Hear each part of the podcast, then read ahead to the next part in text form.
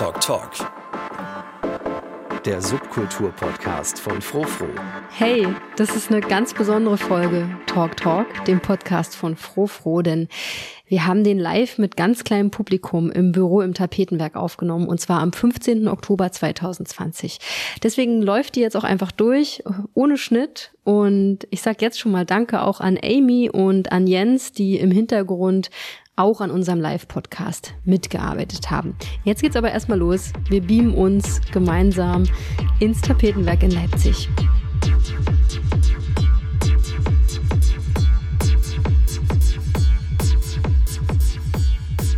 Wir sind super glücklich, dass wir überhaupt äh, hier sein können zusammen. Also erstens, dass ihr es bei dem Regen und bei dem Bahnstreik rausgeschafft habt, aber auch so, weil ähm, irgendwie haben wir total krasses Bedürfnis, ein Angebot zu schaffen, weil wir uns sonst gefühlt nirgendwo mehr sehen. Und ja, diesen Live-Podcast wollten wir sowieso im Herbst starten und wir hatten natürlich gedacht, das machen wir dann total groß mit Party danach und so. Aber ist nicht schlimm äh, man nimmt jetzt, was man kriegen kann, ne? Also ich meine, so irgendwie, wir sind, glaube ich, 15 Leute, das ist ja auch schon. Für mich ist es total spektakulär. Ich habe seit äh, sieben Monaten, glaube ich, nicht mit 15 Leuten in einem Raum gesessen. Ne? Deswegen, wir freuen uns sehr, dass ihr da seid. Und es ist auch total witzig, dass das heute gleichzeitig eine Premiere ist, ähm, die Sache mal auf so eine ganz kleine, total also intime Bühne zu bringen. Und das ähm, ist auch gleichzeitig ein Jubiläum, weil tatsächlich äh, Nele und ich haben den allerersten Frofo-Podcast zusammen mit Emilia ähm, vor vier Jahren aufgezeichnet. Und das Thema war, wie Frauen in der Clubkultur sichtbarer werden. Und wir haben gestern ja kurz telefoniert und ähm, den gibt's auch noch auf Soundcloud und äh, überall sonst. Wir sind ja mittlerweile auch bei iTunes und bei äh, Spotify. Und ich habe tatsächlich noch nicht geschafft, mir diese Folge nochmal anzuhören. Und du schon, ne? Ja. Geht. Geht, sagst du? Ja. War ich ganz beruhigt. Ich, guck, ich höre das dann in so fünf Jahren oder sechs Jahren. Also zum Zehnjährigen höre ich dann diese erste Folge mir, glaube ich, nochmal an. Ja, genau. Ähm, dann fangen wir mal so offiziell an, würde ich sagen. Ich hoffe, euch geht es allen gut. Und vor allem das Coole ist, wir können nachher auch zusammen reden. Also ich komme dann rum und wenn ihr noch äh, so irgendwie, wenn euch noch was eingefallen ist zum Thema. Weil das Thema ist ja Selbstausbeutung in der Clubkultur oder in der Nachtkultur, in unserer Kultur. Hallo Antoinette Blume. Hallo. Antoinette Blume ist äh, die Chefredakteurin von Frofro und sie ist auch freie Journalistin. Hallo Nele. Hallo. Nele ist Bookerin im IFZ, sie ist natürlich DJ und Teil von G-Edit. Und ich habe mir gedacht, wir starten so ein bisschen damit, uns vielleicht den, dem, diesem Begriff zu nähern. Ne? Also was, was das für euch bedeutet. Ähm, und Wikipedia sagt auch was zu dem Begriff tatsächlich. Also es hat schon mal jemand definiert. Also ich habe jetzt nicht die langweilige erste Definition jetzt hier rausgeschrieben, aber ich fand ganz spannend, dass Wikipedia sich da vor allem auf den Grund gestürzt hat. Und zwar fand ich das für uns ganz passend zum Einstieg. Ähm, äh, das ist oft so ein selbstbestimmter Antrieb, so eine Art von Selbstausbeutung und das kommt zum Beispiel daher, dass zum Beispiel die Arbeit sehr hoch angesehen wird ähm, oder dass man einen großen Hang zur Selbstverwirklichung hat. Was ist das für euch für ein Begriff? Damit würde ich ganz gerne einsteigen. Also für mich geht Selbstausbeutung und auch Ausbeutung teilweise Hand in Hand äh, dieses, dass es sich so um sich selbst zirkuliert, das, ähm, glaube ich, kommt auch aus dieser Definition, die du jetzt vorgelesen hast, ganz gut raus. Ja, man tut sich das selbst an, man wird darum nicht von äußeren Umständen gezwungen, aber es sind verschiedene Umstände, äh, gerade in der Clubkultur, die schon auch so einen Zwang ausmachen. Also, äh, dass man das Gefühl hat, wenn ich da jetzt nicht ähm, länger sitze, also ich habe zehn Stunden eigentlich dafür Zeit, die mir angemessen bezahlt werden, aber ich sitze 20 Stunden dran, weil ich das Gefühl habe, wenn ich da jetzt nicht überzeuge, dann bin ich da raus, dann werde ich nicht nochmal gebucht. Also dass mhm. da schon so Gedankenkreise sind, die einen dazu bringen, das äh, zu machen, dass man länger arbeitet oder unbezahlt arbeitet. Ja, ich hatte ähm, tatsächlich auch gestern nochmal so eine kleine Unterhaltung dazu weil ich mir nicht sicher war, ob der Begriff Selbstausbeutung richtig ist oder also gerade wenn man in Lohnverhältnissen steht, in der Clubkultur, ist es eigentlich nur Ausbeutung. Mhm. So, ähm, es wird dann Selbstausbeutung, wenn so ein Fakt, also wie Antoinette Blum gerade beschrieben hat, wenn sowas dazukommt äh, und natürlich in, ähm, wenn sowas wie Ehrenamt dazukommt mhm. und dann auch so gesellschaftliche Sachen, wenn es ganz viel um Anerkennung geht oder so, wenn so ein Druck dazukommt, also dieses ähm, selbstlose Arbeiten, um mhm. Anerkennung in der aktuellen Peer Group oder äh, so zu finden, dann macht man in kurzer Zeit ganz, ganz viel. Mhm. Äh, natürlich auch, um so Aufstiegsmöglichkeiten zu haben. Und dann kommt man natürlich ganz schnell eine Selbstausbeutung. Also mein erster Gedanke dazu, äh, den habe ich quasi revidiert. Mhm. Und es gibt sehr viel Selbstausbeutung. Mhm. Ja. Und dennoch ist es auch eine Art von Ausbeutung, weil ähm, ja die Umstände gerade in unserer Szene natürlich jetzt nicht so sind, dass du sowieso schon viel Geld hast. Ne? Also oft ist es ja dann auch ein bisschen der Arbeitgeber, die Arbeitgeberin, der Club oder der Plattenladen, äh, der vielleicht gar nicht besser zahlen kann. Ne? Aber was mich noch interessiert hat, ähm, Antoinette, Beziehst du das dann auch auf die Jobs, die du so als Journalistin machst, oder? Nee, also das ist wirklich so diese Kreativ- und auch so ähm, Kulturbranche. Da äh, gibt es so eine Basis, die das, glaube ich, sehr, sehr begünstigen. Dass man nicht nachverhandeln kann, dass es sowieso schon äh, in einer Ausverhandlung ist. Wird das überhaupt bezahlt? Ist es ein mhm. symbolischer Betrag? Dass man ähm, auch in unserer Bubble, glaube ich, in unserer Szene sich gegenseitig so gut kennt und auch die Umstände kennt, auch weiß, wie es ist, wenn man selbst eine Veranstaltung macht, dass gar ja. kein Geld da ist. Also dass der Wunsch und das Bemühen, ähm, alle zu mhm. bezahlen, schon manchmal ja genug ist, dass man sagt, okay, ich bekomme einen symbolischen Betrag und bin damit schon glücklicher, weil mhm. es nicht ganz unbezahlt ist. Stimmt, aber kannst du es konkreter machen? Also sind das zum Beispiel Pressetexte für der, die DJ, die, die dich fragt und eigentlich zu wenig Zeit, aber du kennst die Person? Oder ist das jetzt wirklich so dann eine Veranstaltung, die, die du leidenschaftlich gerne veranstalten willst? Oder also kannst du es an einem Beispiel mal fest? Also jetzt am Beispiel Frofro würde ich sagen, äh, Selbstausbeutung zum ja, Nulltarif da wir uns AutorInnen äh, kein Gehalt oder ähm, ein Honorar für Texte zahlen können, da ist es dann schon so, dass mir diese Geschichten wichtig sind mhm. und dass ich auch das Gefühl habe, wenn ich das nicht mache und da keine Zeit und Liebe reinlege, dann gibt es das nicht, dann fällt das halt aus. Ja. Und das ist halt ein Beweggrund, es dann ohne Geld oder mit ganz wenig Geld zu machen. Du verdienst also eigentlich fast gar kein Geld der, durch subkulturelle Jobs, oder? Ganz wenig. Also ab und zu äh, schreibe ich für einen bezahlten Blog, der mhm. einen großen Sponsor im Hintergrund hat. Das mhm. ist bei Frovo nicht so. Und das war es eigentlich. Sonst habe ich meinen normalen äh, LohnarbeiterInnen-Job. Mhm, stimmt. Und bei dir ist es ein bisschen anders, Nele, oder? Ja, also wenn man von meiner Lohnarbeit ausgeht, also mhm. ich habe das Glück einer Festanstellung im Institut für Zukunft äh, und habe quasi noch die Selbstständigkeit mit dem DJ-Dasein. Ja, und so ein paar kleinere kreative Sachen auf jeden Fall. Ähm, demnach muss man das auch so ein bisschen trennen. Mhm. Ja. Wird aber vielleicht bei Nasti noch was. Äh, Antoinette Blum, entschuldige. ja. äh, noch was ergänzen. Ähm, das äh, klang bei dir so wie, als wäre es auch ganz oft der eigene Anspruch, äh, also so eine Sache auch rund zu machen. Deswegen geht man nochmal drüber und macht nochmal die Stunde mehr. Ja. Ähm, und auf der anderen Seite gibt es auch noch den Aspekt, dass äh, gerade die Kultur und diese Kreativbranche wird sehr oft als so Freizeit für abgetan. viele abgetan, mhm, genau. Ja. Und damit ist es für viele halt nur Bespaßung, Berieselung und wo auch äh, sehr viele natürlich nicht immer bereit sind, halt äh, Geld zu geben. Ähm, ich finde genau der Punkt, der begünstigt auch, ähm, dass Leute sich nicht trauen, äh, Geld zu verlangen oder darüber zu sprechen, weil es so den Antlitz hat, du machst das doch so gerne. Ja, also ich finde, stimmt. ein Job darf auch Spaß machen und das nur weil ich das gerne mache, heißt das nicht, äh, dass es richtig ist, dafür wenig Geld zu bezahlen oder gar keins. Und ja, dass das so begünstigt, dass man miteinander so verhandelt und äh, sagt, ja, wir haben leider wenig Budget und tja, dass es dann halt immer so dabei bleibt, ähm, die Kulturarbeit, ja, du verwirklichst dich da ja auch selbst und mhm. auch ein bisschen dieses Romantisieren von ähm, einem Job in der Kultur oder als Künstlerin, ja, der broke Künstler, die äh, leben in Künstlervierteln, mhm. in WGs ja, und ja. das auch das so ein Milieu und Look hat, äh, den Leute nicht damit verbinden, es hat einen Preis, diese Dienstleistung zu bekommen oder diese Kunst abzukaufen, ähm, diesen ja. DJ zu buchen. Das fällt da alles so mit rein und begünstigt dann diesen Status von auch äh, wenig Selbstbewusstsein zu sagen, das kostet Geld. Und das ist ein angemessener Preis und das nicht. Und da gibt's auch nochmal Unterschiede, also zu Personen, die halt von bestimmten Diskriminierungsformen halt betroffen sind, ne? Ja. also die sich dann da eh schon durchboxen müssen. Und dann hast du noch diesen Künstlerinnenstatus so. Ja. Ich überlege, ob wir es äh, vielleicht an einer, mm, also ich würde es ganz gern irgendwie auch ein bisschen an einer Zahl festmachen und ich würde es auch ganz gern an einem so einem, Arbeits, an einem Arbeitsprozess festmachen. Ne?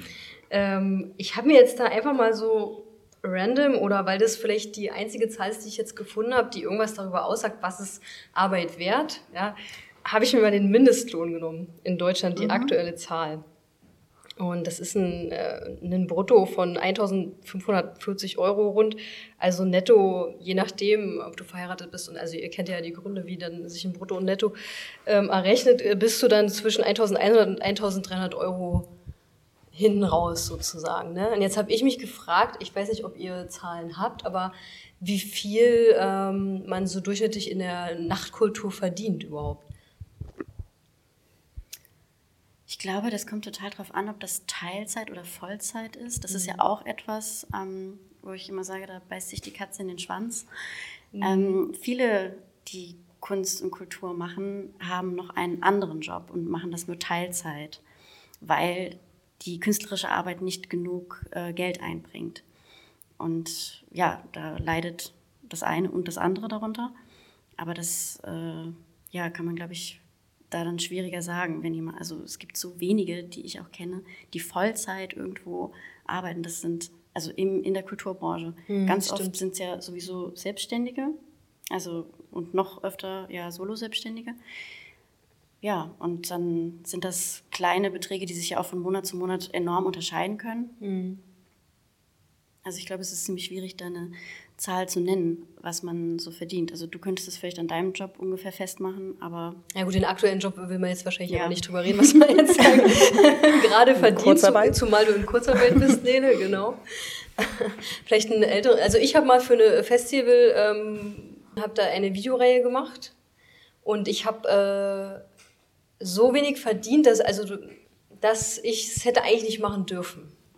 Also, wenn man überlegt, was man braucht als Selbstständiger, das ist auch ganz interessant eigentlich, sich da mal selber zu definieren, ne, was brauche ich als selbstständige Person, dann müsstest du am Tag eigentlich vielleicht so mindestens 100, äh, ich glaube 125 Euro ist so das, die allerniedrigste Schmerzgrenze. Ne? Tagessatz, ja. Also ist so der, äh, aber das ist eigentlich auch schon zu wenig. Also das, und das wurde genauso verargumentiert, ähm, äh, dieser Job, dass eben das Budget für dieses Festival ja auch nicht, nicht da ist und die anderen bekommen ja sozusagen auch nicht mehr Geld. Ja, wir mussten das ja auch noch schneiden, stimmt. Also es hört sich ja erstmal vier an, weil das waren 450 Euro, aber es gibt ja auch noch eine Postproduktion, wenn man ein Video macht.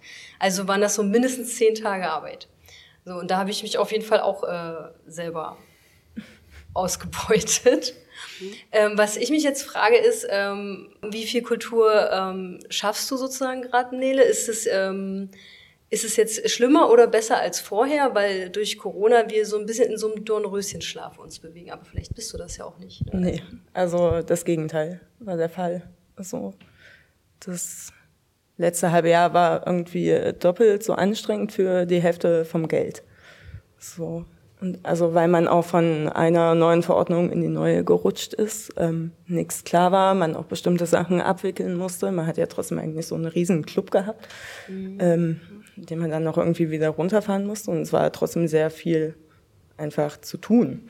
Ja. Ähm, was aber auch nichts mit dem eigentlichen Job so zu tun hat und wenig Kreatives dabei. Also klar kam dann mal sowas wie United We Stream und jetzt auch zuletzt dieses Outside Festival. Aber auch da, ähm, das sind jetzt alles nicht so die Sachen, weswegen man den Booking-Job im IFZ gewählt hat. Das ist einfach was anderes gewesen, was eine Notwendigkeit hatte, um den Job irgendwann mal wieder machen zu können. Also eigentlich nicht gut. Ja. So, ähm, ja, und monetär, also finanziell, weiß ich nicht. Müssen wir auch erstmal schauen, ob sich das alles so gelohnt hat. Also, das ist ja auch der Witz bei dieser Selbstausbeutung. Das sieht man ja nicht so lange, wie man das macht. arbeitet. Das kommt ja immer erst im Nachhinein. Mhm. Wird einem das klar, dann sagt man, das machen wir so nicht nochmal, dann mhm. rutscht man in das nächste Ding rein. Also das ja. ist ja sehr beliebt in der Kultur. Mhm. Einfach. Ja, darüber würde Da immer so schleichend reinzurutschen. Genau. Neue mhm. Projekte, die dann explodieren. Ich glaube, das hat die Krise uns auch allen in der Kulturbranche gezeigt, wie labil auf persönlicher Ebene diese mhm. ganze finanzielle Situation ist, dass kaum jemand Rücklagen hat. Wie, woher soll das ähm, reinkommen? Ne? Wie soll das passieren? Und ja, dass dann ähm, eine ganze Branche ähm, aufgeschmissen ist und die ja ähm, darauf fußt, einmal auf der Selbstausbeutung, aber auch der Ausbeutung von diesen Personen. Mhm. Ja, und dass das alles sowieso schon über Jahre, also das Wort Clubsterben, das haben wir in den letzten Jahren rauf und runter gebetet, das kommt ja nicht von ungefähr und dass das alles an einem seidenen Faden gehangen hat. Und jetzt durch diese Corona-Krise ganz viel auch, glaube ich, nochmal im Bewusstsein aufgedeckt hat, wie KünstlerInnen leben, dass sie sich von Monat zu Monat hangeln, was sie verdienen und ja, was sie uns aber auch immer schon geboten haben zu einem ja, Preis, der eine Teilhabe ermöglicht hat, aber der auch viel zu niedrig ist. Hm. Genau, also die äh, Krise hat die Probleme da einfach offenbart und potenziert. Also so ist natürlich auch erstmal rausgekommen, dass äh, Festanstellungen in diesem Sektor also A, Niedriglohn sind und B, Luxus. Also die meisten, wie du gerade schon meintest, sind halt selbstständig, solo selbstständig oder in kurzfristiger Beschäftigung. Das ist eine Katastrophe, so an Anstellungsverhältnissen. Und selbst wenn du eine Festanstellung hast, also ist man meilenweit entfernt von äh, sowas wie Weihnachtsgeld oder keine Ahnung. Ja, und da kommt noch dazu, dass es ja auch noch andere Jobs betrifft, die damit verknüpft sind. Also, dass es einige Leute gibt, die in einer Scheinselbstständigkeit auch leben, die sehr abhängig sind von einem Club, bei dem sie jedes Wochenende arbeiten und ihre Rechnung stellen, aber eigentlich äh, nicht breit aufgestellt sind als Selbstständige, aber dass der Club oder die Institution, whatever, ähm, die Bar, die nicht angestellt hat und auch nicht anstellen kann. Ja. Ich würde gerne noch mal so ein Beispiel hören, so wo, wo euch das klar wurde, okay, an der Stelle äh, hätte ich eigentlich nicht so viele Stunden investieren dürfen. So ein, so ein Beispiel aus eurem Leben. Ich würde schon sagen, United We Stream bei mhm. uns auf jeden Fall. Es hat auch nicht nur mich betroffen. Also es hat sich so angefühlt wie so eine Notwendigkeit und das machen jetzt alle und keine Ahnung, wann der Club wieder aufmacht. Das, vielleicht ist das jetzt die Zukunft so. Ja. Äh, wurde einem das irgendwie auch so präsentiert, auch von diesem United We Stream. Also da kann ich die Kritik auch so äußern. Ähm, ja, und dann ist das einfach explodiert. Also man hat halt so ein Streaming-Format total unterschätzt, gerade wenn man dann noch mit so großen Sendern wie Arte irgendwie zusammenarbeitet, also wo die Ansprüche äh, bis ins Unermessliche gehen und die Vorlagen, naja, so vier Meter lang sind auf, auf, äh, auf eine Tapete gerollt. Ähm, ja, und dann hat man mal schnell anstatt, naja, wir machen fünf Sets, eine Stunde, anstatt fünf Stunden halt irgendwie 90 Stunden da gehangen. So, und ähm, ich glaube nicht, dass da irgendjemand mit einem Mindestlohn rausgeht, der oder die da mitgewirkt hat. Ja, du musstest doch deinen Job aber auch ein bisschen noch wahrscheinlich dazu erweitern, oder? Also ja. ich meine, plötzlich äh, jemand, äh, also so ein Social-Media-Produkt zu machen, selbst wenn ihr das nicht selber gefilmt habt, wart ihr ja dennoch auch noch AnsprechpartnerInnen für Arte zum Beispiel. Ne? Also es müsste auch noch jemand das Projektmanagement sozusagen übernehmen. Und dann äh, ja, sitzt man da und macht dann plötzlich ein Online-Produkt, obwohl man vorher auf jeden Fall ein analoges Produkt gemacht hat. Oder wie war das so? Äh, ja, ähm wir haben uns durchgekämpft, um versucht weiterhin professionell zu wirken. Aber das war schon das klassische Beispiel, wie man so schleichend in ein Projekt reingerutscht ist, was explodiert ist und wo man retrospektiv auch nicht weiß, ob das notwendig war.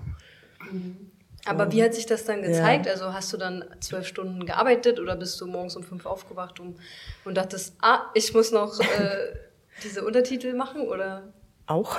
Okay. Bauchbinden. Bauchbinden. Ähm, ich kenne die Wörter jetzt. Ja.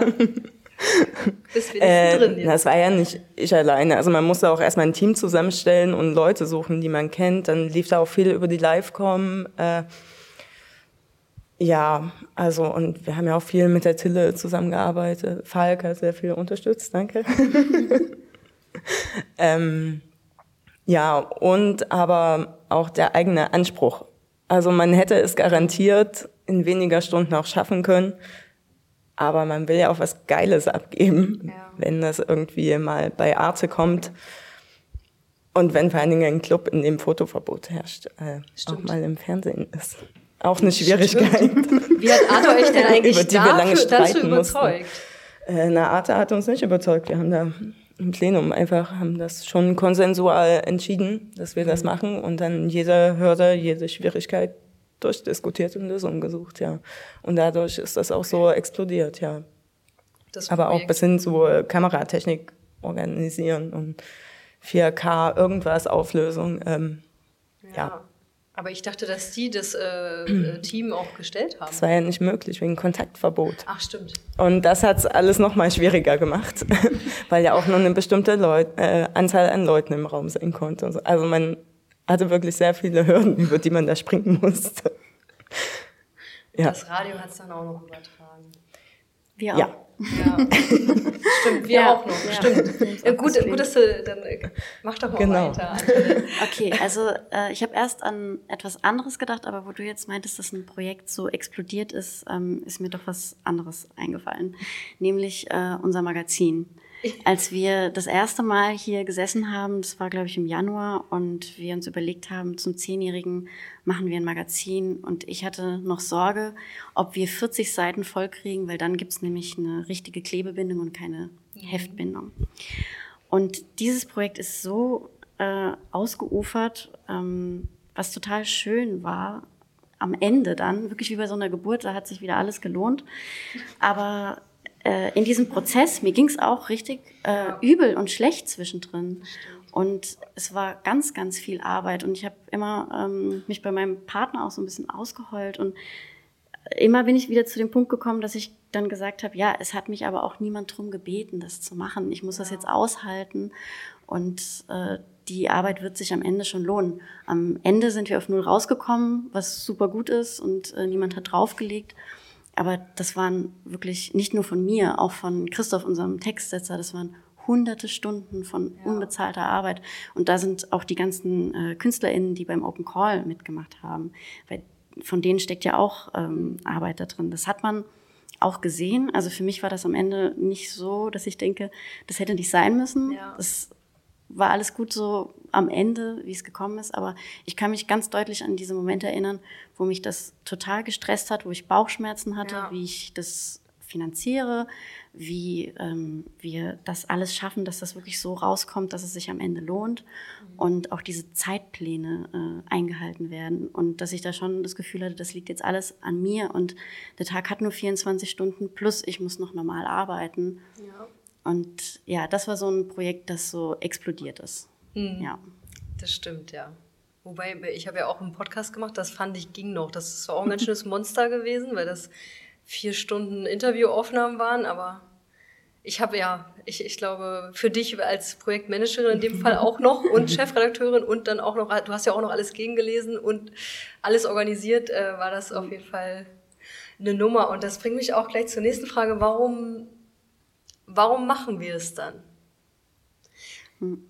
Also, was ist die Intention dahinter? Weil uns ist schon allen dreien klar, dass, dass manchmal Nächte draufgehen oder auch Wochenenden, wo du irgendwas tust, da, ja, ob dir da, ob du am Ende, also wo du entweder nichts verdienst oder eben auch nur so super wenig. Und das Geld kann ja nicht der Antrieb sein. Oder? Ja. Also ich habe da drauf eine Antwort. Mm, es geht als Künstlerin, als Kulturschaffende auch immer darum, gesehen zu werden. Und das ist ja auch oft so ein Lockmittel, dass man sagt, hey, äh, wenn du bei uns das Design machst oder wenn du bei uns spielst, auflegst, ähm, da kommen 500 Leute, diese Person steht auch noch im Line-up. Das könnte so ein Punkt sein, wo sich alles ändert. Ne? Wir suchen ja auch, oder KünstlerInnen suchen diese Aufmerksamkeit und brauchen die auch, um zu arbeiten. Also einmal möchte man ja auch gesehen werden.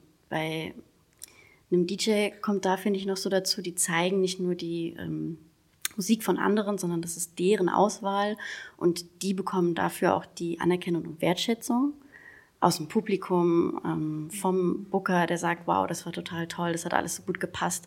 Und natürlich sind das Glücksgefühle und das ist mhm. total schön. Das will man auch wieder erreichen und wieder machen.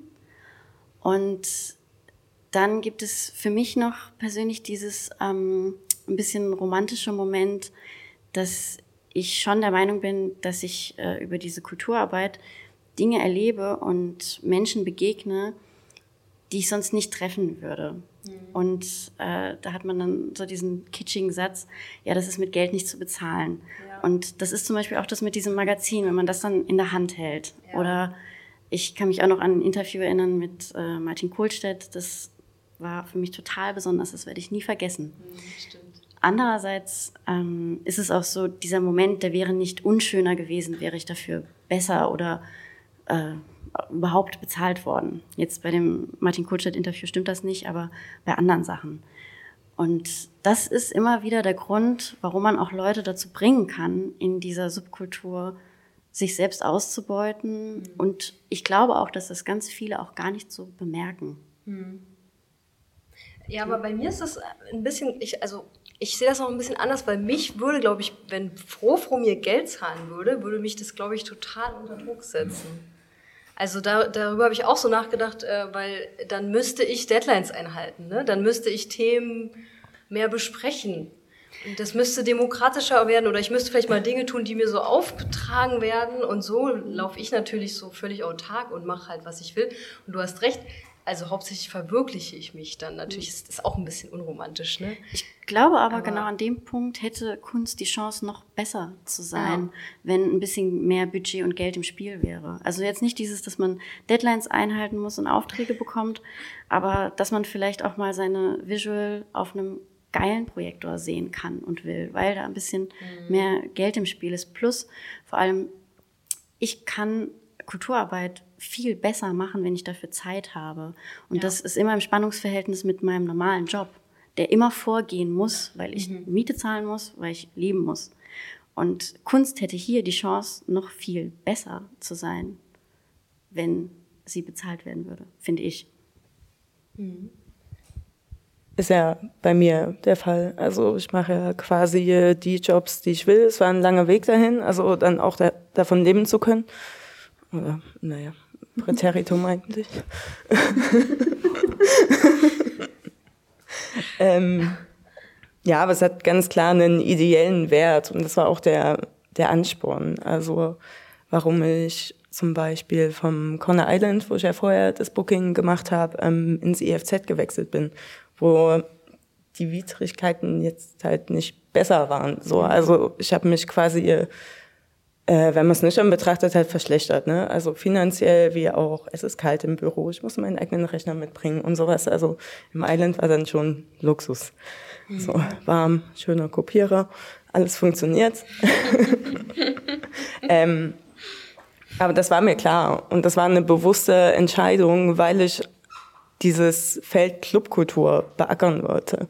Mhm. So ähm, und da ganz viele Diskrepanzen gesehen habe, die ich auflösen wollte und wo ich auch einen Drang dazu hatte. Also sei ja. es halt diese Diversity in Line-Ups. Also ja, für, genau. Das würde ich gerne auch noch konkreter wissen von dir, Nele, weil das bei dir habe ich das Gefühl, also vielleicht bei uns auch ein bisschen, aber ich finde auch bei deiner Arbeit geht es sehr viel um einfach gesellschaftliche Diskurse, ne, die, die nicht nur in der Clubkultur geführt werden sollten. Ne? Und du sitzt natürlich jetzt an einem Hebel dadurch. Genau, ja, den ich mir aber auch ausgesucht habe, also weil ich genau das beackern wollte. Und da zählt genauso auch eine faire Bezahlung im IFZ dazu. Also das ist auch mein Lieblingsthema mhm. intern im IFZ. Ne? Also wir werden alle gleich bezahlt, aber es ist halt trotzdem Mindestlohn. So, wie kommen wir dahin, dass wir unsere Leute irgendwie halbwegs fair bezahlen können und so. Oder äh, ja, gesellschaftliche Themen, also wie ähm, die aktuellen Themen. Also wie gehen wir mit Black Lives Matter um? Keine Ahnung. Wie gehen wir mit Frauen um? Wo sind die Probleme, die strukturellen? Wie kann man die angehen? Und da ist das einfach eine riesengroße Spielwiese, das IFZ für mich, in der ich mich austoben kann und dann noch Geld verdiene davon.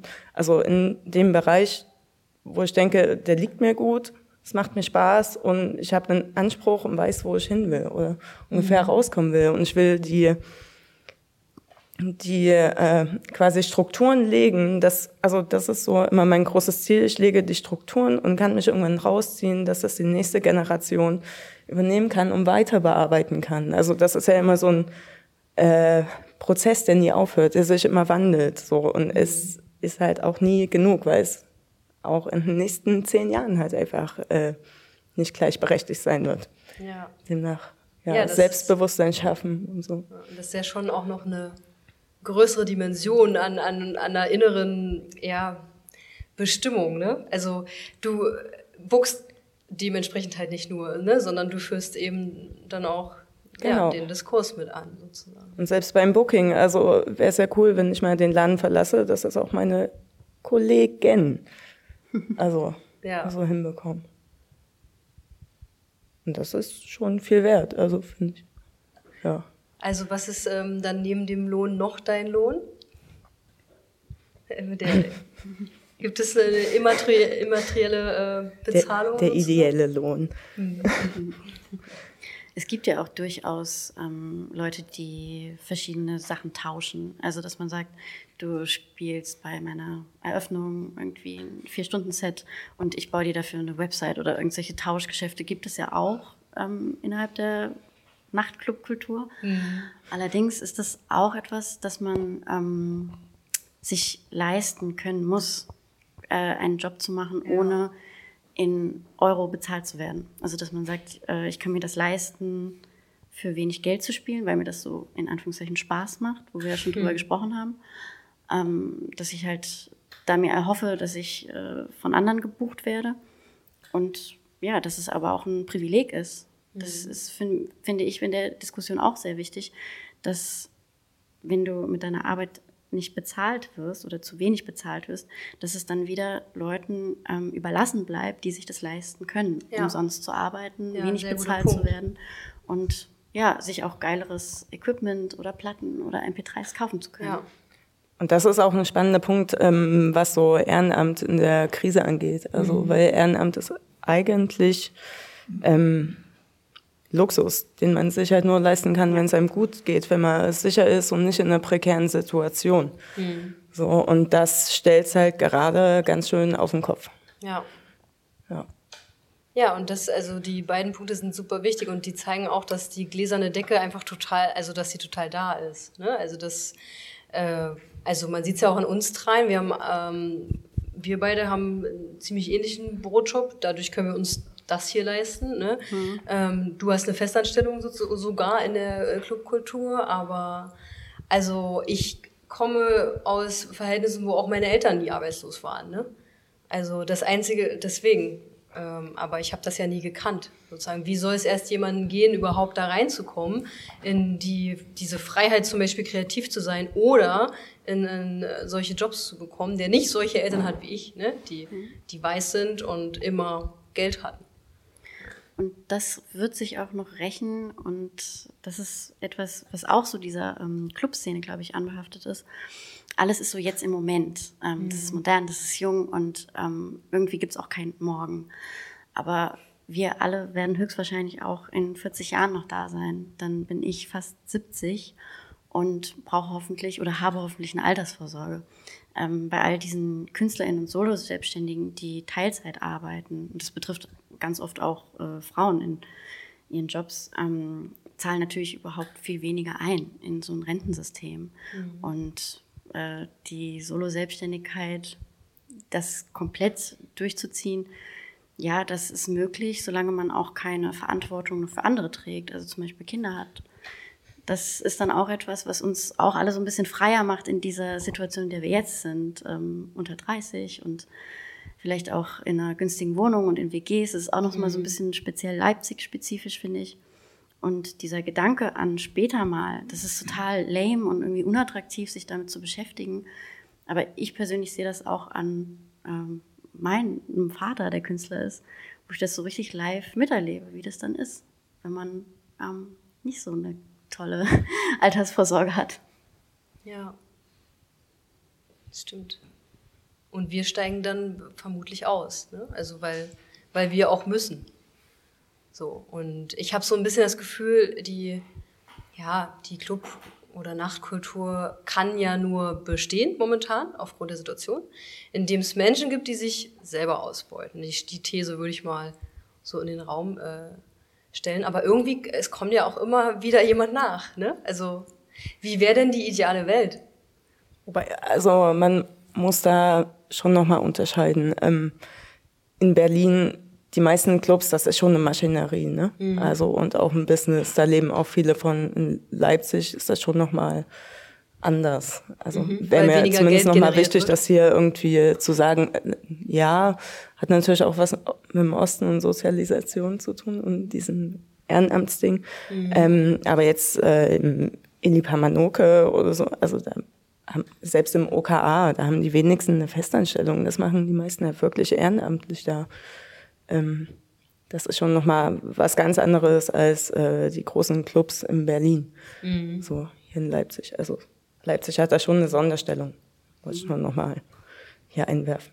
Ja, wo so die Grundstruktur auch anders ist. Ja. ja. Aber wenn, wie würdet ihr das lösen? Also müssen wir es lösen? Es ist halt, ich finde, es ist immer so total zweischneidig, weil du machst ja Dinge auch nach wie vor gerne. Es gibt auch irgendwie eine gewisse Anerkennung dafür, aber andererseits kannst du es dir auch nicht auf Dauer leisten. Ne? Ähm, wir kommen ja da offensichtlich nicht raus, oder? Das ist schon ein schmaler Grat und er wird auch immer bestehen bleiben. Also äh, gerade in so einem Club, der sich so halb DIY sieht, irgendwie auch mhm. subkulturell, irgendwie ist man es aber auch nicht. So, ähm, ich glaube, die Diskussion, die wird noch richtig lange gehen. So und man muss sich auch entscheiden. Ähm, also will man jetzt seine Leute fair bezahlen? Ist es dann vielleicht äh, das kann man aber nur, wenn man halt flüssig ist. Okay, es kommen aber nicht so viele Einnahmen rein, weil man kann nicht über 12 Euro gehen oder so, weil die, man ist immer noch im Osten. Mhm. Viele verdienen hier Mindestlohn. Äh, man kann ja, man halt will nicht, ja auch die Barriere nicht noch höher machen. Genau, man will halt, äh, naja, ja. so basisdemokratisch niedrigschwellig äh, mhm. arbeiten. Auf der anderen Seite will man aber halt seine Leute fair bezahlen. Ein bisschen, ein paar Cent mehr oder ein Euro als Mindestlohn wäre halt auch cool. Also das ist wirklich so eine ganz, ganz, äh, oder so ein ganz, ganz schmaler Grad, wo man, glaube ich, auch immer punktuell diskutieren muss, äh, also äh, zum einen nur symptombehaftet, was, wo brennt's gerade und auf der anderen Seite so einen Langzeitplan haben muss, wie man da rauskommt. Mhm. Ähm, und das geht natürlich nur mit festen Mietverträgen. Mhm. ähm, dann ja. kommt wieder sowas ins Spiel. Ja. Oder also, indem man die Immobilie besitzt. Auch. Wäre cool. Es ist immer wieder interessant, wie, wie finde ich so, also wie gefühlt auch so, also ich finde gefühlt auch in den großen Medien ist so diese, diese Nachtkultur so ein bisschen äh, Paradiesvogelartig komplett so abgeschottet. Ne? Das hat ja nichts mit dem normalen Leben zu tun, aber so die Probleme sind halt total profan und das stimmt halt einfach überhaupt gar nicht, mhm. weil erstens die Menschen müssen ja genauso ihre Miete zahlen und zweitens äh, äh Dinge wie, äh, ja, der Club kann eben nicht bestehen, weil die Immobiliensituation in Leipzig derartig schwierig ist, ähm, sieht man ja dann doch, dass es eigentlich ein riesengroßes Thema ist, was halt einfach alle ja. total angeht. Ne? Weil es eben das gleiche Problem ist, was im Endeffekt, ja, zum Beispiel ein selbstgeführter kleiner Modeladen, was man ja so gerne sieht in seinem Stadtbild, ja auch hat. Also insofern sind wir gar nicht so die Paradiesvögel, sondern wir leiden eben genauso darunter. Ne? Aber ist es denn realistisch, dass, äh, also ich meine, man könnte jetzt ja sagen, ja, muss der, muss vielleicht äh, gefördert werden. Ne? Man könnte ja sagen, okay, dann muss halt noch von woanders her Geld kommen als aus uns heraus. Haltet ihr das dann für, eine, für ein besseres Konzept oder ist das eher. Ja, es kommt drauf an was. Also ja, also ich finde schon, dass ähm, staatliche Fördermittel ein Baustein sein könnten, was so ein Lösungsansatz sein kann. Ich kann das jetzt über unsere Frofo-Veranstaltung Vektor sagen, dass ähm, ich finde es nicht so einfach, eine passende Förderung zu finden. Und das nimmt auch total viel Zeit ein. Also ich würde es mit so einer Steuererklärung ähm, vergleichen. Das macht Arbeit, das macht keinen Bock, aber es kann sich lohnen. Und es ist auch in diesen Förderungen ähm, oft so, dass für KünstlerInnen ähm, Geld kommen kann, aber sich die Veranstaltenden, also in dem Fall wir, nicht auszahlen dürfen. Also das ist so eine Krux. Dann glaube ich, ist es nicht realistisch, dass ein Club für, weiß ich nicht, wenn die 100 Veranstaltungen im Jahr haben, für jede dieser Veranstaltungen das zeitlich hinbekommen, ähm, eine Förderung zu beantragen, auch wenn es vielleicht die passende gäbe. Also da einen anderen Zugang zu bieten, diese Struktur, die es ja gibt, dass Kunst und Kultur gefördert werden soll und muss, dass das ähm, einfacher funktioniert, dass das handelbar ist. Mhm. Und dann auch, dass verschiedene Regularien anders ähm, angegangen werden. Worauf spielst du da an? Also zum Beispiel, dass sich die Veranstaltenden, die dort auch hunderte von Stunden reinsetzen in so eine Veranstaltung, die, die booken, die die, ähm, die KünstlerInnen auswählen. Social Media. Social Media, ja. Die, die die Texte darüber schreiben. Ja, Artikel, ähm, Pressearbeit. Dass die auch bezahlt werden können. Dass ja. es sich nicht nur an diesem einen äh, einstündigen Konzert, an dieser ja. künstlerischen Leistung aufhängt. Ja. Also ihr seht, Antoinette hat sich auch schon wieder das nächste Monster auf jeden Fall. ja. Ein Boah. kleines Profo-Monster auf den Schreibtisch geholt. Weiß nicht, da muss man aber schon fairerweise sagen, dass das meistens die Eigenmittel sind. Ähm, also die Zeit vom Booking, mhm. Büroarbeit, ja. was weiß ich, selbst die Büroklammer. Mhm. Also jetzt in eurem Fall richtig. Genau. Ja, genau. Also bei uns zumindest so mache ich das zumindest. Ja. Ähm, ich finde das äh, eigentlich gar nicht so schlimm, halt, also Gelder vom Land oder vom Bund oder selbst EU-Ebene zu beantragen. Also solange wie das Programm irgendwie passt, auch äh, finde ich das okay. Ich finde es nur immer wichtig, dass man sich nicht abhängig macht davon.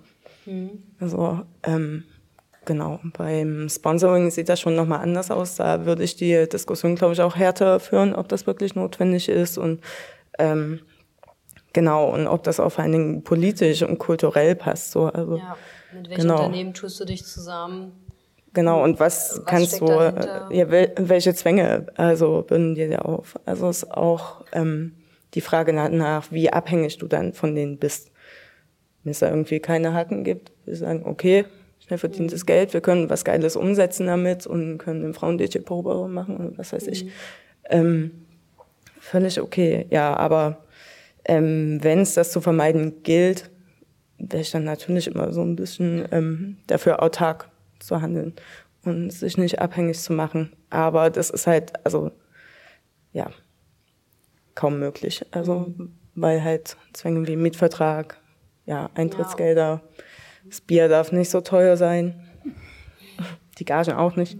Ja. Aber trotzdem will man die Leute fair bezahlen. Also ja, ja. die Schwierigkeit finde ich. Und dass die Menschen kommen.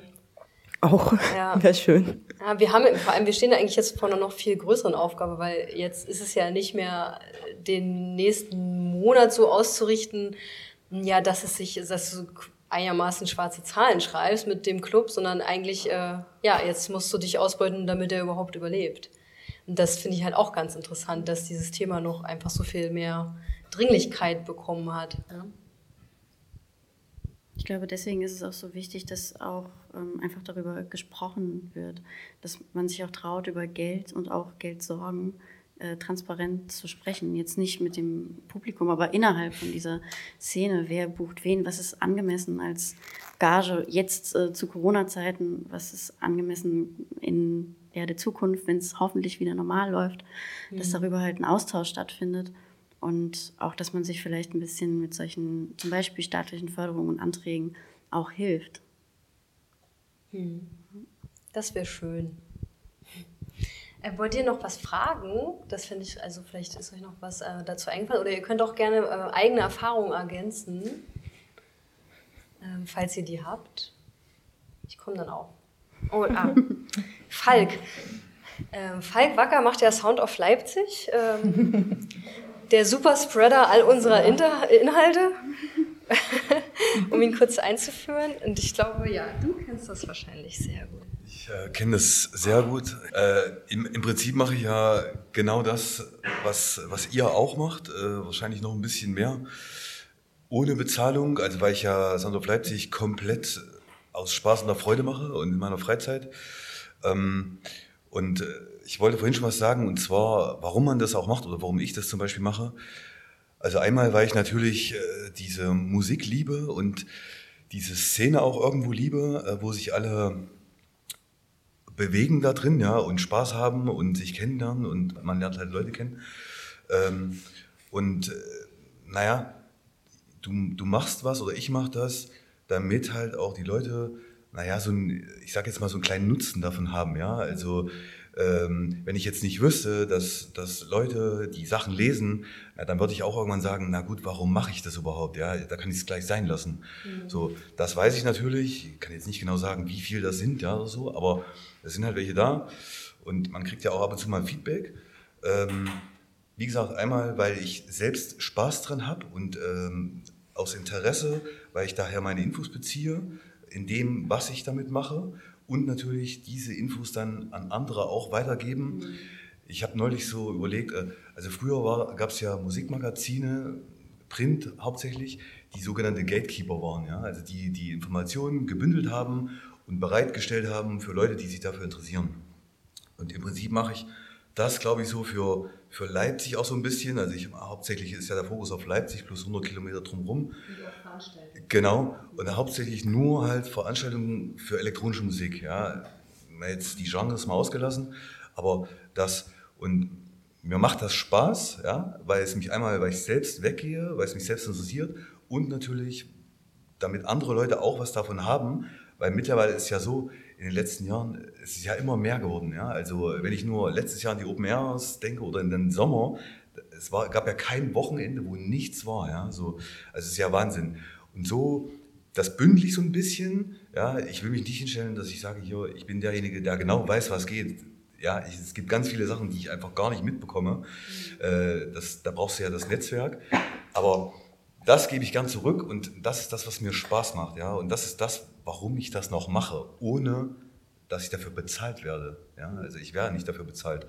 So, ich habe auch das Glück, wie Nele zum Beispiel, äh, dass ich einen festen Job habe, jetzt auch auf Kurzarbeit, ja, aber äh, von daher okay und mache das nebenbei halt. Was, was teilst du jetzt da eigentlich gerade so? Also es gibt ja keine Veranstaltung.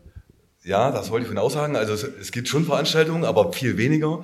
Und das ist auch so ein Ding, was ich mir vorhin gerade überlegt habe oder jetzt die Tage, naja, viel passiert gerade nicht. Ja. Im Prinzip, die letzten Monate ging es eher darum, was jetzt gerade passiert, wie heute zum Beispiel, dass wieder beschlossen wurde, dass in Sachsen-Anhalt sollte ja eigentlich ab 1. November sollten Partys wieder laufen, zwar nur 60 Prozent, das haben sie heute wieder gecancelt. Also solche Informationen, solche Beschlüsse, was passiert, was, was betrifft die Clubs und so weiter. Ja. Jetzt steigen die Zahlen, jetzt haben die wieder mal kurz, ist ja richtig wahrscheinlich, ja, äh, die, den, den Hebel reingehauen und haben gesagt, nee, das läuft nicht. Mhm. Also solche Sachen, ja, oder wie ja, solche Veranstaltungen. Also die Veranstaltungen, die noch öffentlich sind, mit Hygienekonzept, was auch immer, sowas halt. Ja, ja, nee, ich verstehe das schon. Ja. Ich, äh, also ich werde, ich wurde auch immer total oft gefragt, Kathi, warum legst du nicht auf? Du kennst doch so viel Musik und so. Und ähm, ich, das war einfach nie so das, worin ich mich kreativ ausleben konnte, sondern für mich war immer journalistisch da tätig sein. Aber Falk hat Deswegen. seine eigene Frage gar nicht beantwortet. Ja, warum machst du es denn nun? Ja, ähm, also weil, weil mich das selbst interessiert, ja, schon seit über 20 Jahren, weil ich die, diese Musik liebe und diese, diese Atmosphäre, wenn ich weggehe, ähm, mich selbst dadurch informiere, was in der Szene passiert und weil mir das Spaß macht. Ja, also weil es mir Spaß macht, wie sich diese ganzen also Partys, Leute, die auf Partys gehen, wie sich diese Dynamik weiterentwickelt, ent, entwickelt und was daraus Neues entsteht und, und darüber halt zu informieren. Ja? Also dass man sieht, was in der Clubkultur, in der Szene, ich beziehe das mal speziell auf Leipzig, was da halt passiert, wie zum Beispiel Sperrstundenproblematik, ja, Petition, alle haben mitgeholfen, wir haben die Sperrstunde abgeschafft. In Dresden ist es auch passiert diese ganzen Sachen, also was da passiert, was Leute anfangen oder das Frofo-Magazin oder Podcast-Serie, also was da passiert, warum das Leute machen und das natürlich, damit das auch gesehen wird, ja, das war ja vorhin auch so ein Thema, äh, damit das nicht umsonst gemacht wird, das ist auch so ein Teil davon, ja, also dass man das noch nach außen trägt von, ich sage jetzt mal, jemand Unabhängigen, so, weil das ja dann immer von, von Leuten anders gesehen wird, wie, okay, die kenne ich oder die kenne ich gar nicht und dann ist jemand, der gibt mir immer Infos, na da höre ich vielleicht mal rein. Ja, so. Du bist also eine Art Newsmack quasi. Das beschreibt ja immer noch nicht deinen persönlichen Antrieb, ne? Also na, der Spaß und wie gesagt, die Liebe zur Musik, zur Clubkultur und, und den Leuten was zu geben, die sich auch da drin aufhalten. Das ist das. Darum mache ich das.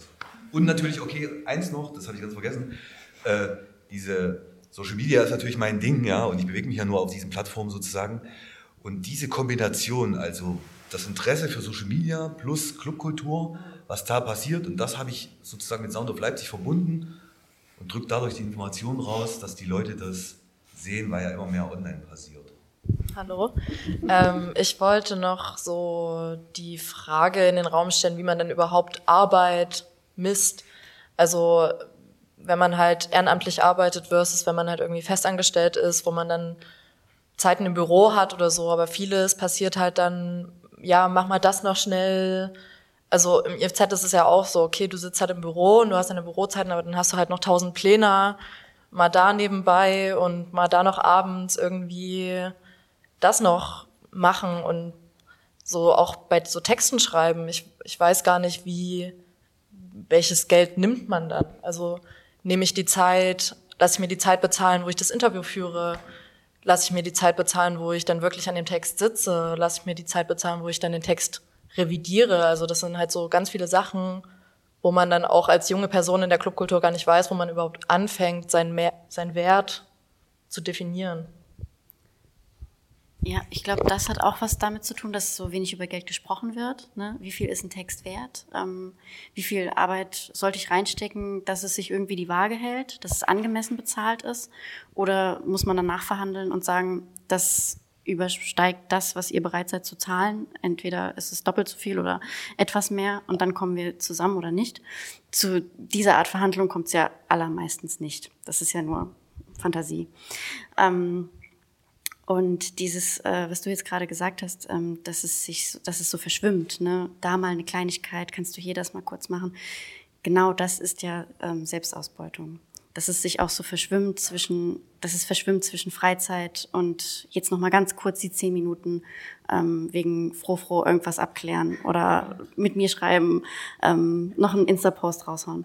Genau, das ist ja auch diese Krux, dass so viele kleine Teile ähm, in die Freizeit mit reingehen und man das nicht so stark abgrenzen kann wie bei einem anderen Job, der von 8 bis 16 Uhr oder 16.30 Uhr ist. Ja, oft definiert man sich ja auch dadurch so ein bisschen. Also es ist ja so die Frage, was machst du eigentlich? So, wer, wer bist du? Was machst du? Genau, ja, dass man da auch einen großen Selbstwert rausziehen kann an diesen Arbeiten. Ja, das stimmt. Und genau das ist der Grund, warum dieses Konzept Kurzarbeit eigentlich überhaupt nicht funktioniert in der Kultur. Ja. So, weil es halt alles so verschwimmt. Was ist Ehrenamt? Was bin ich? Was ist mein Job? Also es hängt halt alles so zusammen. Ja, und wo ist auch der eigene Perfektionismus? Will ich das genau, jetzt so schön haben? Ähm, muss das jetzt noch vektorisiert mhm. werden oder reicht es auch so? Ähm, das, da steht man ja auch dann oft sich selbst im Wege, dass man sagt, okay, um 20 Uhr ist jetzt mal fertig. Sondern da ist ja dann auch der eigene Wunsch, dass es komplett rund ist und schön. Dass man, ja, weil man eben auch mit dieser Arbeit gesehen wird. Ja. Muss ja auch mal sagen, die Arbeit im Institut für Zukunft, also die wird ja gesehen, ne? Also äh, man hört ja, man muss ja nun mal in Berlin mal Leute fragen, die denken ja alle so, wow, ey, Leipzig, ne, wie weit ihr seid in diesem ganzen Diskurs und die einzige Stadt, wo es so viele weibliche DJs gibt, ne? Also es gibt ja dann schon ab und zu mal so einen Rückkanal, ne, der, ich weiß nicht, das ist natürlich auch was, woran gerade du, Nele, halt seit Jahren mitarbeitest, ne? Na klar. Ja, aber es ist jetzt auch nicht die einzige Arbeit, die da halt geschieht. Also ich finde das immer so doof, dass es halt so aufs Booking und äh, Line-Up, aber das ist ja also wirklich nur ein ganz, ganz kleiner Teil vom IFZ eigentlich. Das ist halt nur das, was nach außen getragen wird, nach genau. Facebook-Headern. Mhm. So. Also das finde ich halt so schade und das ist ja auch das, was äh, am Anfang von der Corona-Krise halt passiert ist, dass äh, die armen DJs und äh, die armen Leute in der Kultur, ja, niemand sieht halt die Technik, die Seku, die Bar, ähm, keine Ahnung, die ganzen Awareness-Teams, das ist äh, die völlig unsichtbare Arbeit. Also im besten Fall ist sie ja unsichtbar und sieht sie nicht. Also ist ja der Charakter davon sogar.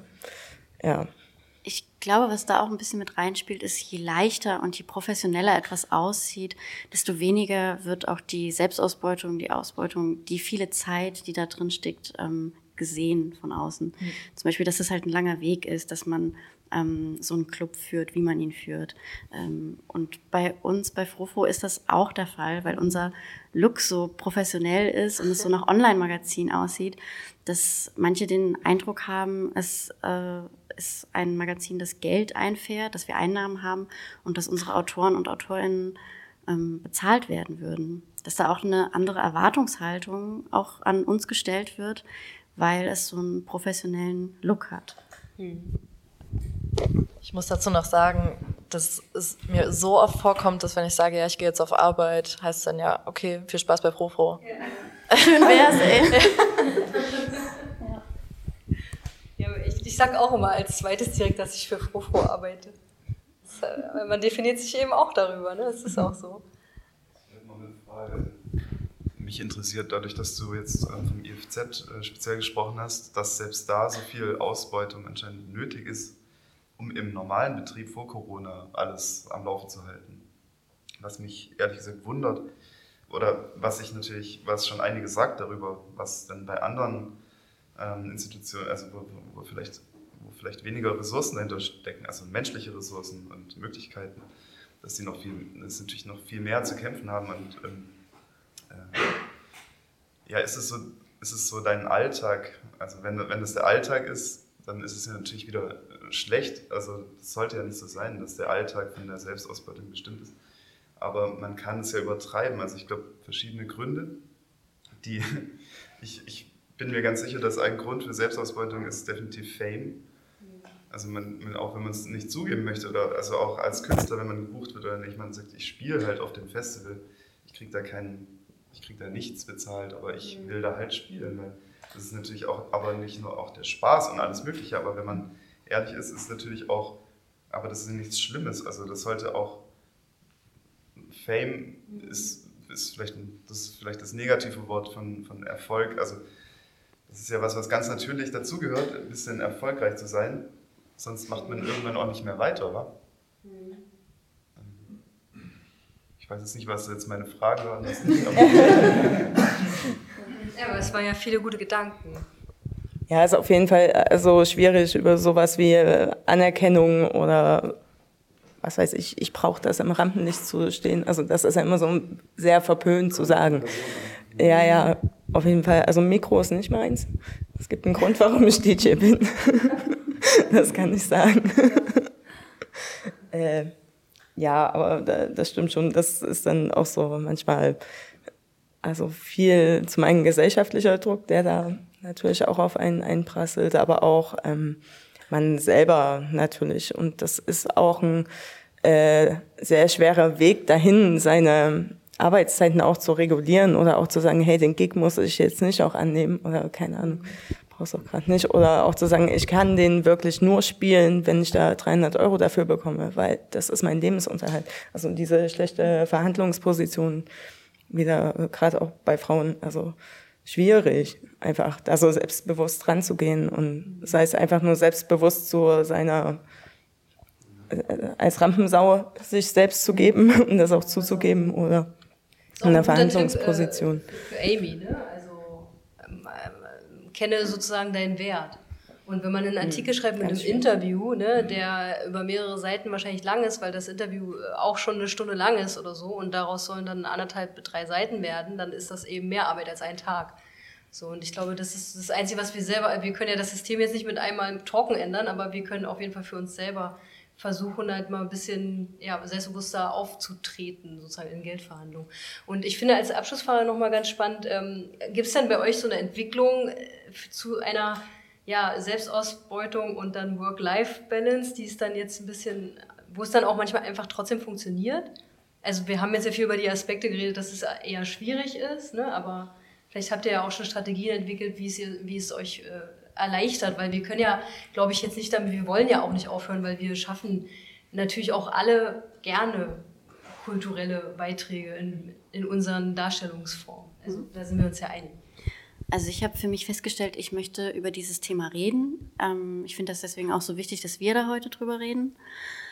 Und ähm, am Beispiel Frofro, so eine Strategie, die wir da jetzt für uns gefunden haben, ist, dass wir einen Steady-Account haben, mit dem uns Leute unterstützen können und es allerwenigstens jetzt mittlerweile so ist, dass wir unsere Kosten nicht mehr aus eigener Tasche bezahlen für the fun of it, sondern dass das unsere UnterstützerInnen machen. Und eine Strategie ist da natürlich auch, dass wir diese Struktur weiter ausbauen, dass wir uns da bemühen, vielleicht, dass es auch ein Ziel sein könnte für Frofro, dass AutorInnen ähm, zumindest symbolisch bezahlt werden. Mhm. Ja, Und ja, oder in äh, Workshops, das haben wir jetzt ja auch schon gemacht, Genau. zum Beispiel, ne? dass du es eben als wie eine Talentschmiede ähm, weiterführen kannst. Aber dann ist es ja doch wieder Geld. Ich habe jetzt gedacht, so äh, eine Strategie wäre, okay, ich arbeite auf jeden Fall nicht, ähm, in deinem Fall jetzt nicht, aber in deinem Fall könntest du sagen, ich arbeite auf jeden Fall nicht sonntags oder so. Also, Ja, nee, dafür arbeite ich einfach auch zu gerne an den Sachen. Und ähm, mein Job ist ja sowieso unabhängig von Montag äh, bis Sonntag. Mm, aber dass man sich vielleicht auch ein bisschen rausnimmt, wenn es halt sein muss. Und auch ähm, delegiert, in Anführungszeichen, beziehungsweise Arbeiten abgibt an andere, die das äh, austesten wollen und ähm, übernehmen möchten. Und ich glaube, da sind wir jetzt auch auf einem ganz guten Weg, dass wir diese Redaktion immer weiter vergrößern und splitten und viele verschiedene Leute Verantwortung übernehmen und sich dann auch natürlich ganz anders in dem, ich sag mal in Anführungszeichen, Produkt Frofro sehen. Ja, ist gerade so ein bisschen komisch zu sagen, weil bevor Corona kam, fand ich, habe ich das endlich mal so hinbekommen. Also den Mut zu haben zu delegieren, auch dann sich nicht ständig einzumischen oder so. äh, Nein zu sagen, goldenes Wort tatsächlich, äh, mit so freien Arbeitszeiten sich Kernarbeitstage zu geben, Wochenende auf Gig zu fahren. Ich hatte meinen Waschtag und so. Naja, also alles schön durchstrukturiert. Jetzt ist Chaos und alles immer wieder neu. Aber äh, ich denke schon, das sind die wichtigsten Sachen. Also auf jeden Fall delegieren können, sich auch äh, Leute ranzüchten, ähm, die auch später vielleicht mal in die Fußstapfen treten können. Genau. Also immer aufpassen, dass nicht alles auf den eigenen Schultern lastet. Also man braucht ja auch die anderen Leute, um mal eine Meinung zu haben, Feedback. Äh, immer schön einbinden. Ja. Und keine Angst davor haben. aber hast du noch frei? Also machst du frei? Ich mache schon frei. Die letzten zwei Wochen habe ich schön frei gemacht. ja, aber es ist tatsächlich äh, schwierig. Also gerade im Booking ist ähm, in den Urlaub fahren echt mega nervig, weil du weißt halt, du kannst vorarbeiten und musst dann alles nachholen. So, also weil es nicht wirklich die Vertretung gibt. So. Ja, also ich würde sagen, wie das Booking zurzeit funktioniert, ist nochmal ein neues Thema. Ja, ja, da können wir einen eigenen Podcast Ähm, machen. Das machen wir auch tatsächlich. Ist schon auf, der, auf dem Gut. Zettel, auf der To-Do-Liste. ähm, und wenn ihr jetzt sozusagen ähm, langsam auch keine Fragen mehr habt oder Anmerkungen, dann ja, können wir das auch gerne jetzt mal so ein bisschen auflösen und die Tür aufmachen und lüften. Ähm, ja, aber danke, dass ihr da wart. Und wir fänden es auch cool, wenn wir es irgendwie etablieren können. Vielleicht schaffen wir es einmal im Monat im Winter. danke, Delile, dass du da warst. Danke für die Einladung. Und danke, Antoinette Blume. Dankeschön. Bis bald.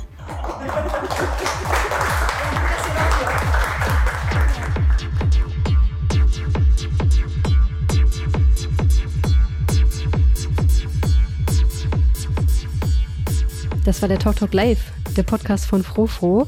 Und wenn ihr weiterhin Festivalberichte, Podcasts, Rezensionen und vor allem Szenediskurs auf Frofro lesen und hören wollt, dann unterstützt uns doch mit dem Abo bei den Podcast-Anbietern und vor allem auch bei Steady.